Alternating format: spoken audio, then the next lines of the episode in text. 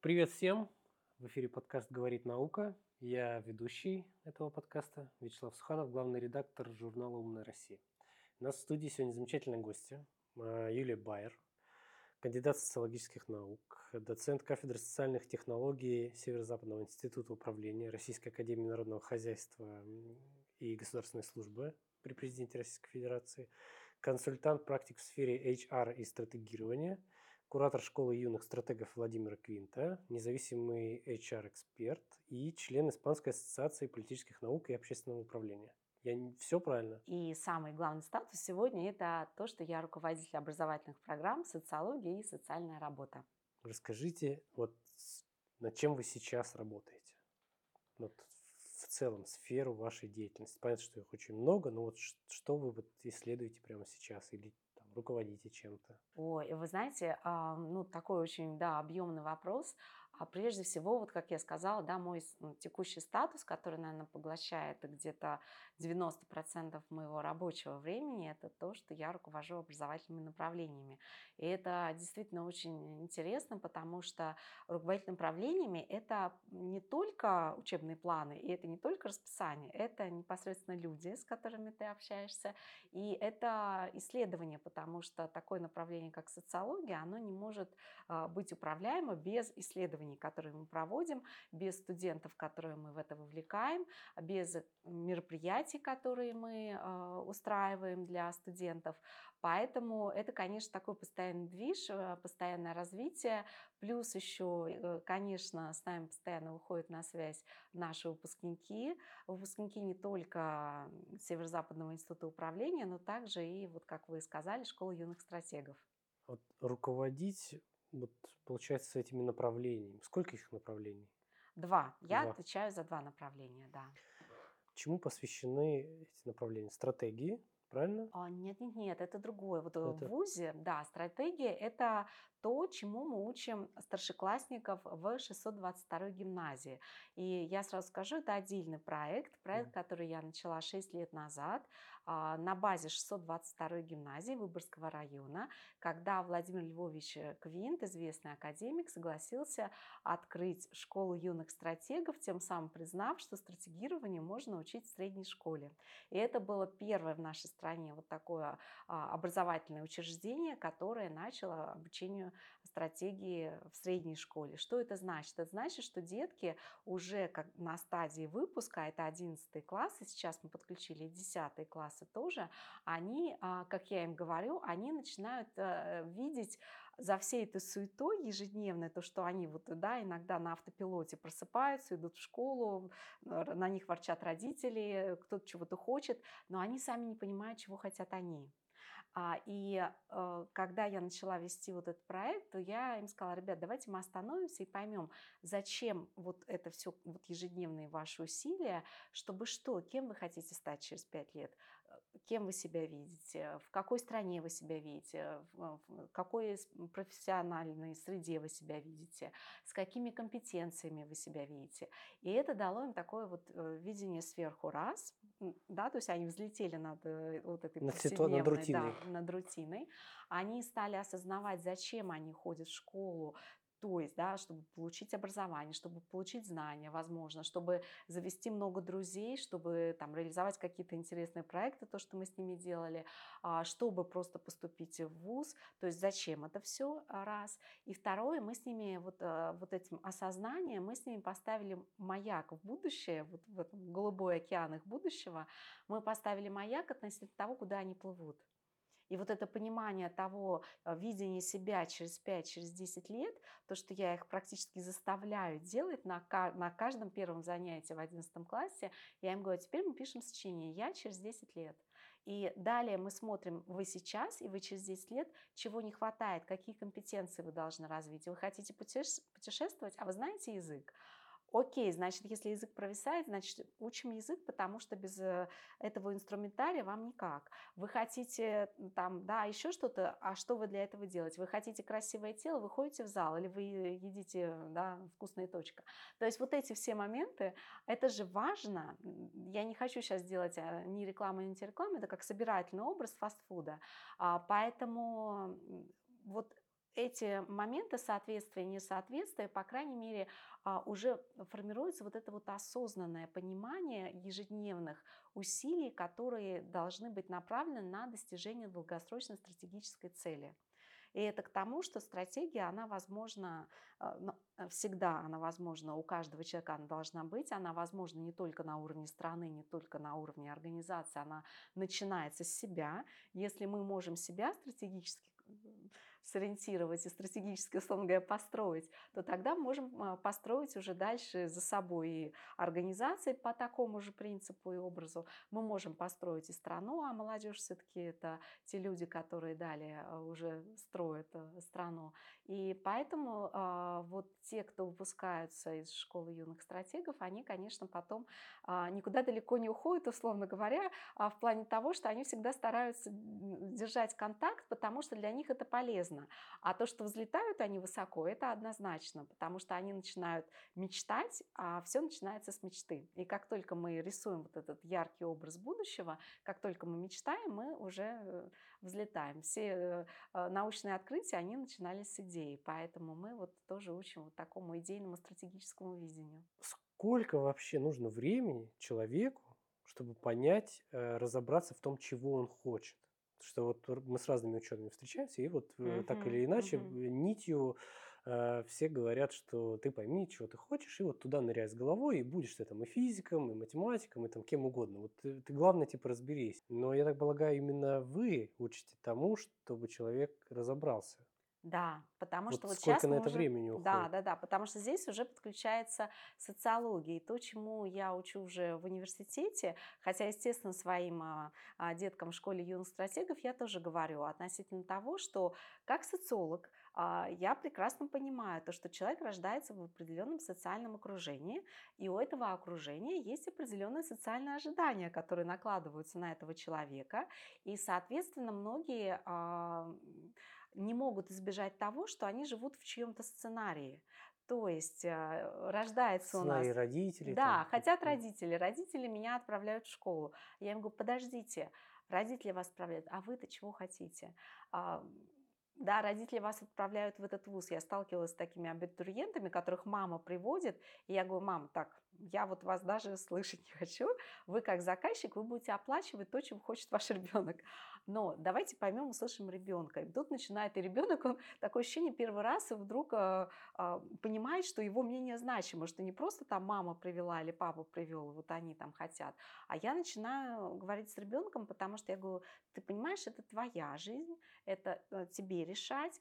То есть мнение родителей мы, конечно, слышим, но это не значит, что мы позволяем чьему-то мнению руководить нашей судьбой. Вот я в этом плане очень а, осторожно всегда а, смотрю на то, когда человек подчиняет свою волю кому-то другому, и он, то, что называется, просыпается, может быть, в середине жизни понимает, что несчастным, потому что он исполнял чьи-то желания, чьи-то сценарии, но не свои и там потом, как Гоген, да, становится великим художником, но в середине жизни. Так вот, с моей точки зрения, лучше открыть себе художника, я сейчас условно говорю, найти свое призвание, да, это в социологии есть такое понятие у Макса Вебера, Берув, а, что переводится равно как и профессия, и призвание в одном термине. Вот у нас этого нет, у нас призвание это одно, профессия это другое. Вот было бы классно тоже иметь такое общее понятие, призвание, профессия. Когда ты работаешь именно Получаешь на... деньги за то, что ты хочешь делать. Да, да, да, да. То, что у тебя это внутреннее твое вот стремление, внутреннее желание совпадает с тем, что ты делаешь.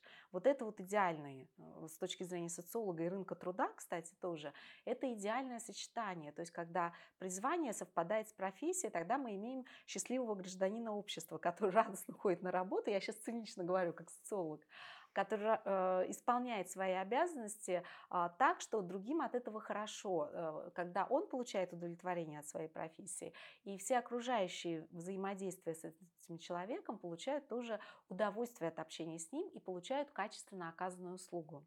Ну, конечно, потому что ему же интересно оказать качественную услугу. Ну, потому что он заинтересован напрямую в результатах своей деятельности. И потому что ему нравится, что ну, он делает. Естественно. Да, да. Что ты не вот ходишь с кислым лицом, как бы да, отсиживать да. по чьей-то указке. И вот этот диссонанс, если человек делает то, э, чего он не хочет, но делает, и это ломает человека изнутри, он начинает болеть, у него начинают вот эти манифестации проходить от тела, что нет, я не хочу, нет, я... он впадает в депрессию и в конце концов э, или вот как-то от этого просыпается, или же вот просто пребывает в несчастном состоянии, что опять-таки приводит к тому, что, ну, опять-таки возвращаясь на рынок труда, а, услуга оказывается некачественной. То есть мы тоже сталкиваемся, к сожалению, с а, такими вот услугами, когда вот э, неприятное взаимодействие, и это значит, что человек просто не на своем месте, он просто еще не нашел себя, он делает то, что ему не нравится, терпит, но делает, и никому от этого э, счастливее и лучше не становится. А как ваши исследования ну, социологические вообще, они могут повлиять на какие-то изменения в обществе. То есть есть такая история, что вы, допустим, пишете какое-то исследование, доклад, анализируете, там, не знаю, социальные какие-то там связи, приносите его куда-то в правительство, ну, зачем-то uh-huh. же это нужно. Uh-huh. Они такие смотрят, ага, так, значит, сделаем здесь вот так, потому uh-huh. что там нам кто-то что-то принес. Или как вот это работает в прикладном э, варианте? Вы знаете, вообще социология, она очень прикладная наука. И а, здесь мне чем нравится социология, то, что мы можем, а, будучи социологами, можем скользить в эмпирических исследованиях э, по разным темам. А, это могут быть наши темы научные, и с одной стороны, эти исследования называются эмпирические, когда мы проводим, исходя из наших научных интересов, вот э, расскажу сейчас, тоже мы проводили. А вторые исследования – это прикладные, когда у исследования есть заказчик. А, то есть заказчик, которому сразу интересно эти результаты как-то использовать на практике. То есть, например, а, если мы а, говорим политикам, заказчикам исследований, органам власти относительно того, что, например, у населения сейчас очень много страхов или население очень пессимистично смотрит в будущий 2023 год, то это значит, что об этих, э, и мы выявляем эти страхи, то для а, правительства, для а, комитетов это значит о том, что эти страхи надо проговаривать с населением. Это прямое руководство пиар-специалистам, а, политиков, которые это исследование заказали, с тем, что нельзя людей оставлять вот в состоянии страха, в состоянии неизвестности. Это прямой указатель на то, что это надо прорабатывать, проговаривать и, соответственно, каким-то образом это снимать. Много ли сейчас интереса к специальности молодых ребят, да? Да, да, вы знаете, а, я бы э, сказала, что а, вот те, кто уже понял, они поняли, потому что, к сожалению, еще пока на дне открытой двери еще есть такие, что, ну, расскажите, что такое социология. И тут я начинаю рассказывать про своих успешных однокурсников, которые сейчас являются директорами а, маркетинговых фирм, которые работают в комитетах правительства, которые проводят исследования, потому что, ну, да, если мы будем смотреть от любой организации, малый бизнес, средний бизнес, крупный бизнес, там, где вот я проводила исследования как внешний консультант, например, а, любому руководителю интересна обратная связь относительно своих работников. Поэтому они или нанимают внешних социологов, чтобы проводить исследования, или же этим занимаются внутренние HR-службы. А, но, безусловно, относительно мотивации сотрудников, что мотивирует, а что нет. Мы можем думать, что одних мотивирует одно, а их это уже не мотивирует давным-давно. А, или мы можем также, а, например, какие-то поводы для конфликтов а, или э, триггеры, то, что не нравится да, населению, в данном случае сотрудникам компании, тоже мы опрашиваем, мы спрашиваем в случае там даже вот способы разрешения конфликтной ситуации, триггеры конфликтов. Это все мы изучаем в исследовании, потому что любой руководитель мудрый, он будет стараться предотвратить текучесть кадров до, собственно, начала этого процесса. И а, таким образом, когда мы постоянно мониторим, да, ну это как здоровье, Чекап человек организма. проверяет, да, да, да, а мы спрашиваем, окей, вот это мотивирует, а это мотивирует, там, да, социальный пакет, э, материальный, потому что ни один руководитель не может до бесконечности повышать заработную плату. Поэтому дальше мы уже ищем какие-то социальные факторы, уже ищем а, способы корпоративной культуры, да, уже на эмоциональном уровне стараемся работника на уровне возможности развития в компании, на уровне там, да, ротации кадров. Вот это все социолог на уровне предприятия. Это постоянное исследование, это та же самая оценка персонала, ассессмент – это а, все методы социологические, когда мы проводим, собственно, диагностику всего коллектива и индивидуально в каждом работнике, а, то есть его потенциал оцениваем. И тут-то как раз-таки работники, они понимают, что да, руководство ими интересуется, мы там проводим какие-то деловые игры с элементами наблюдения, мы проводим интервью, а, то есть мы мониторим постоянно работников на уровне коллектива индивидуально с тем, чтобы даже там, когда мы проводим аттестацию, это не просто формально собралась комиссия, ну, хороший парень, все знают, да, все, но у нас есть результаты методов оценки, когда мы оцениваем сотрудника по компетенциям. То есть мы пишем идеальные компетенции на вот занимаемую им должность, убирая персону самого сотрудника. И далее мы уже оцениваем по каждой компетенции а, идеальный образ. А дальше мы смотрим, берем уже конкретного работника и смотрим, насколько он попадает по этим компетенциям, используя социологические методы оценки, на вот эту вот должность, которую он занимает. То есть ничего личного, просто эта вот комиссия оценивает, а, и мы получаем результат. Ну, это вообще звучит как очень технократичная история целом. Ну, я имею в виду в развитии общества. То есть, если бы это применялось везде, я думаю, что у нас бы больше людей находились на своих местах. Угу. Но сейчас я этого не особо много где наблюдаю. Социологов еще мало пускают, э, к сожалению. Кого? Очень социологов мало пускают еще на предприятия. Именно вот методы оценки мы как-то с моей дипломницей это проводили в Смольном. Вот современные, использовали современные методы оценки для аттестации. Вы знаете, это всегда всем нравится, потому что сотрудники начинают понимать, что они кому-то интересны раз, что они могут раскрыть свой потенциал в моделируемых условиях, потому что мы же не просто там говорим, а ты стрессоустойчивый. Нет, мы помещаем вот формат... Ситуация, да? Да, мы помещаем формат деловой игры, мы моделируем а, ежедневную ситуацию или, возможно, ситуацию той должности, на которую претендуют сотрудники, если это, например, кандидаты на должность да, потому что эти методы оценки, они используются также для кандидатов на определенную должность.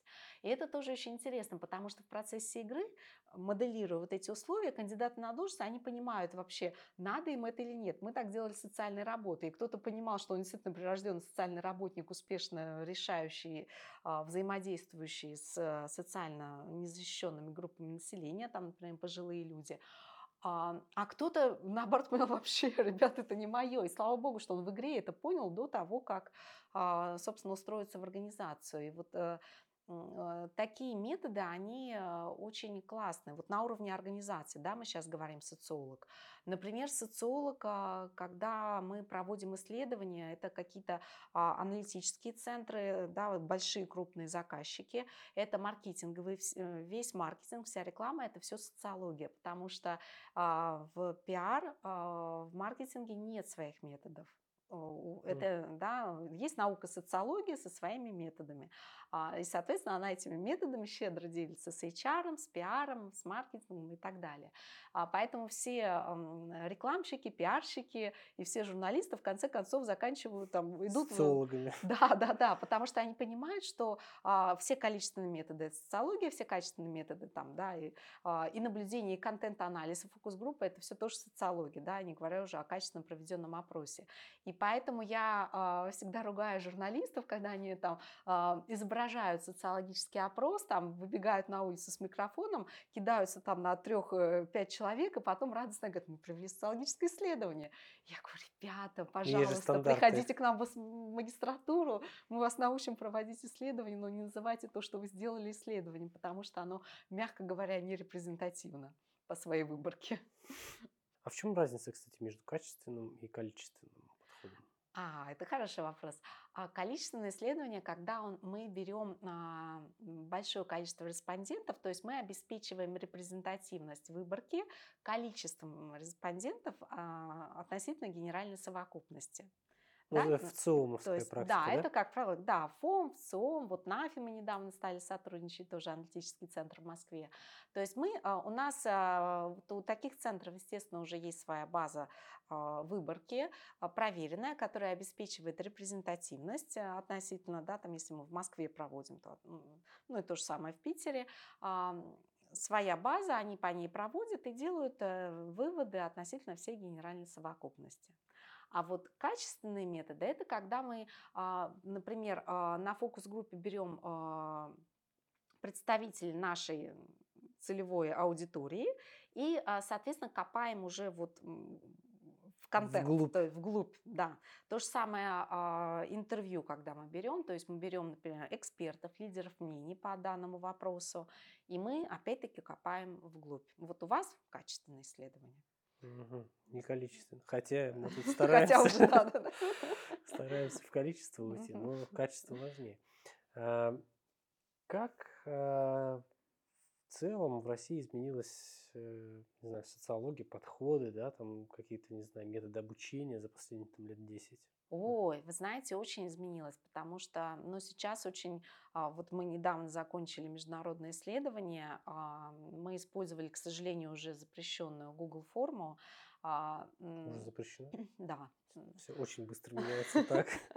Официально она у нас в ВУЗе запрещена, но она была очень удобна именно потому, что она позволила нам, например, не куда путешествуя, к сожалению или к счастью, Собирать оставаясь данные. на месте, собирать данные по всей Европе. И таким образом мы сделали очень репрезентативную выборку. А, просто прося наших коллег, а ну-ка еще поднажмите там в Испании, а ну-ка еще немножко в Греции.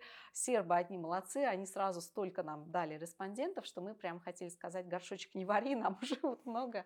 Ну вот, и это, конечно, в этом есть своя прелесть, э, потому что а, если бы мы проводили 20 лет назад, то мы бы распечатали бы эти анкеты и вот с такой стопочкой бы путешествовали по Европе что тоже прекрасно, но а, это потребовалось гораздо бы более времени на то, что мы забивали бы результаты каждой анкеты. В, Не говоря уже о финанс, Ну, естественно, да, да, да. А так это вот действительно такое а, вот какой-то глобальный охват, а, и без особых усилий э, требуется только поддержание личных э, профессиональных связей а, с тем, чтобы друзья в разных странах э, профессора это сделали. Это очень классно, потому что исследования это интересные, и когда они международные, то мы выходим, вот опять-таки поднимаемся над уровнем геолокации, и мы понимаем глобальность определенных процессов, и это очень классно. Я у меня следующий вопрос там зрел вообще, а что, чего не хватает в целом? А, я не знаю, в законодательстве, либо еще где-то, ну, какие-то всегда есть э, несовершенные механизмы и моменты. Uh-huh. И у меня в голове промелькнула мысль про просто сейчас вот по социологии, вот как это все, это какая-то такая проф ориентационная, что ли, деятельность, ну вот в части uh-huh. HR истории и стратегирования, я подумал, а почему у нас, я помню, у нас в школах был психолог штатный, uh-huh. и он uh-huh. выполнял эту функцию профориентации, ну в какой-то uh-huh. степени. Да, да, да. Э, такой типа интервьюер. Почему социологов не пустят в школы?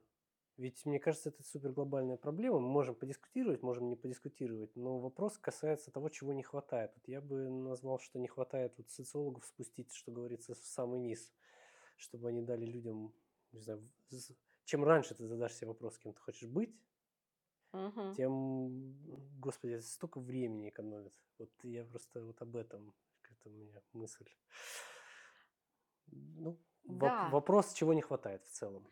Да, но здесь, вы знаете, а, в школе есть, конечно, общество знания.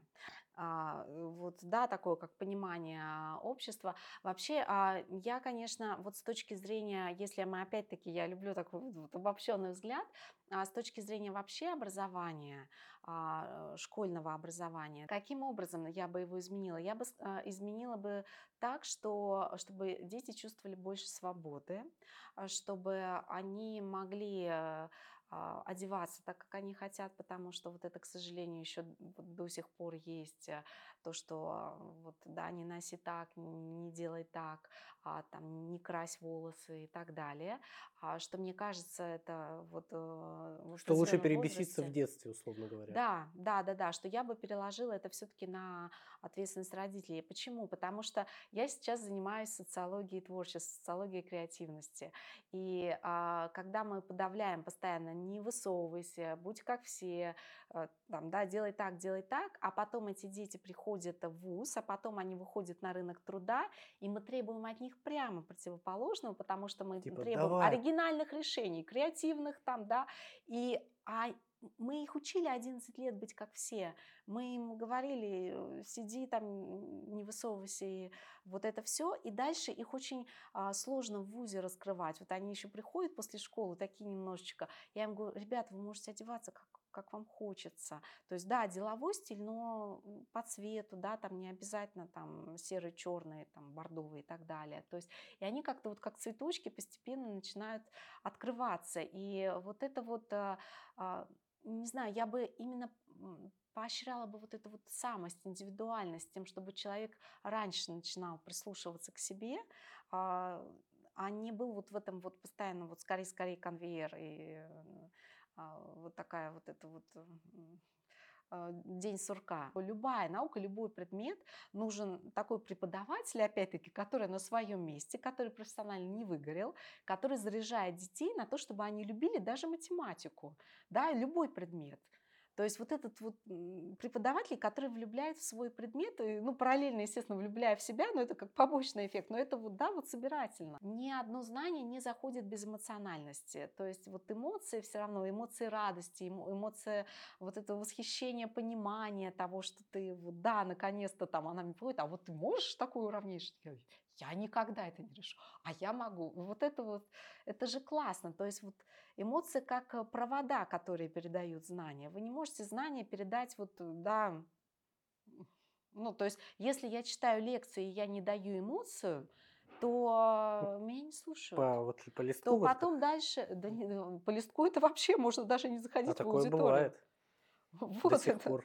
Не-не-не, это просто вот вообще, у меня дети никто не читают доклады на семинарах по листку. Я говорю, нет, это даже можете даже не вставать с места.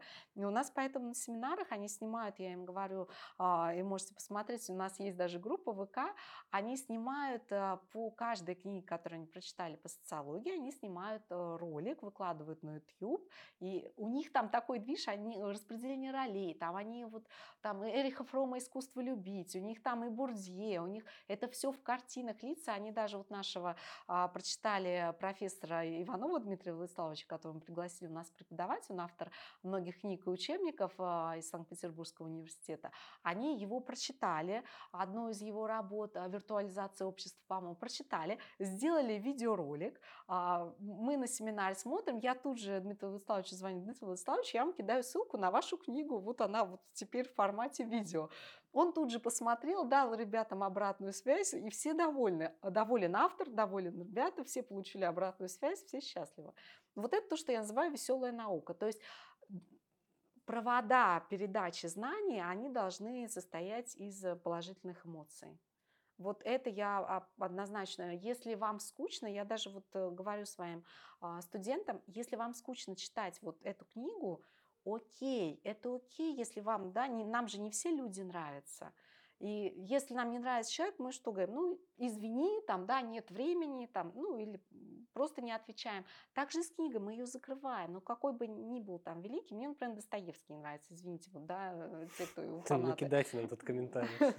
Да, да, да. Но, э, ну, окей, ну, значит, ну, не нравится там вам Конт, не нравится Вебер, ну, закройте Вебера, возьмите Бурдье, это же не проблема. То есть э, главное, что вы знаете его идеи, то есть не было ну, так, чтобы там, да, вас спроси, вообще ничего не откликается. Вы знаете суть, ну, прочитайте кого-то другого, но не надо себя вот насиловать каким-то автором. Надо, чтобы нравилось, чтобы взаимная была симпатия, потому что это же тоже такое взаимодействие двух умов. Спасибо большое. У нас в гостях была Юлия Байер, кандидат социологических наук, доцент кафедры социальных технологий СИЗИУ РАНХИКС, консультант практик в сфере HR и стратегирования, куратор школы юных стратегов Владимира Квинта, независимый HR-эксперт, член Испанской ассоциации политических наук и общественного управления. И финально... И руководитель образовательных направлений социология и социальная работа в ЗИУ РАНХИКС. Спасибо большое, Юлия. Спасибо. Было очень Спасибо, приятно. Спасибо, взаимно. Всем пока. Всем пока.